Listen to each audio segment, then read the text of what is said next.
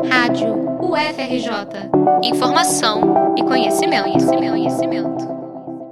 A máscara é um dos cuidados fundamentais para quem precisa sair de casa e um equipamento essencial para profissionais de saúde se protegerem do contágio da Covid-19. A pandemia tornou a máscara facial um item indispensável, e a escassez dessa proteção ou o uso de materiais inadequados é um risco para a saúde pública.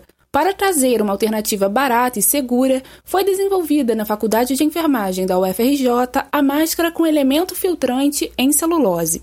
O que a diferencia das demais máscaras caseiras é o filtro de celulose. Na prática, o velho e bom coador de café, facilmente encontrado nos mercados. Posicionada entre as camadas de tecido, a camada de celulose cria uma barreira física e microbiológica contra o vírus. A professora da Faculdade de Enfermagem da UERJ e doutoranda do programa de pós-graduação da Faculdade de Enfermagem Ana Neri, da UFRJ, Lisandra Rodrigues Rize, está desenvolvendo essa máscara desde o início da pandemia no Brasil. O projeto integra o Grupo de Ensino, Pesquisa e Extensão de Saúde em Emergências e Desastres, o GPSED. Lisandra conta quais testes que o modelo de máscara foi submetido. Os testes que nós submetemos foram de permeabilidade do ar e controle microbiológico.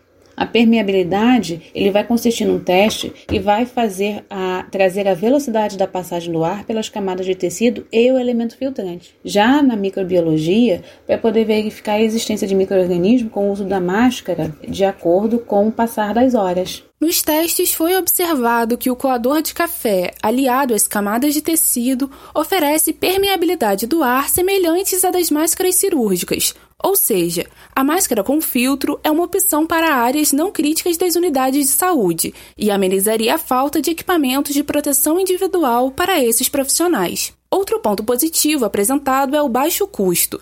Segundo a pesquisadora, a máscara custa menos de R$ 5,00 a unidade. A professora explica como cuidar das máscaras adequadamente. O filtro ele deve ser descartado após a lavagem da máscara de tecido, com a solução ou a água com sabão conforme a orientação do Ministério da Saúde, que é colocado através de um documento, né, que foi publicado em 3 de abril de 2020, com o título Orientações Gerais Máscara Faciais de Uso Não Profissional. Sendo assim, a máscara de tecido com elemento filtrante deve ser trocada sempre que a máscara pode apresentar sujidades ou umidade, e a gente não deve utilizar essa máscara por longo tempo. Até o momento, a gente preconiza aí o máximo de 3 horas, de acordo com essas orientações da Anvisa e do Ministério Ministério. De acordo com recomendações do Ministério da Saúde, a máscara usada deve ser imersa em uma mistura de água potável com água sanitária por pelo menos 30 minutos.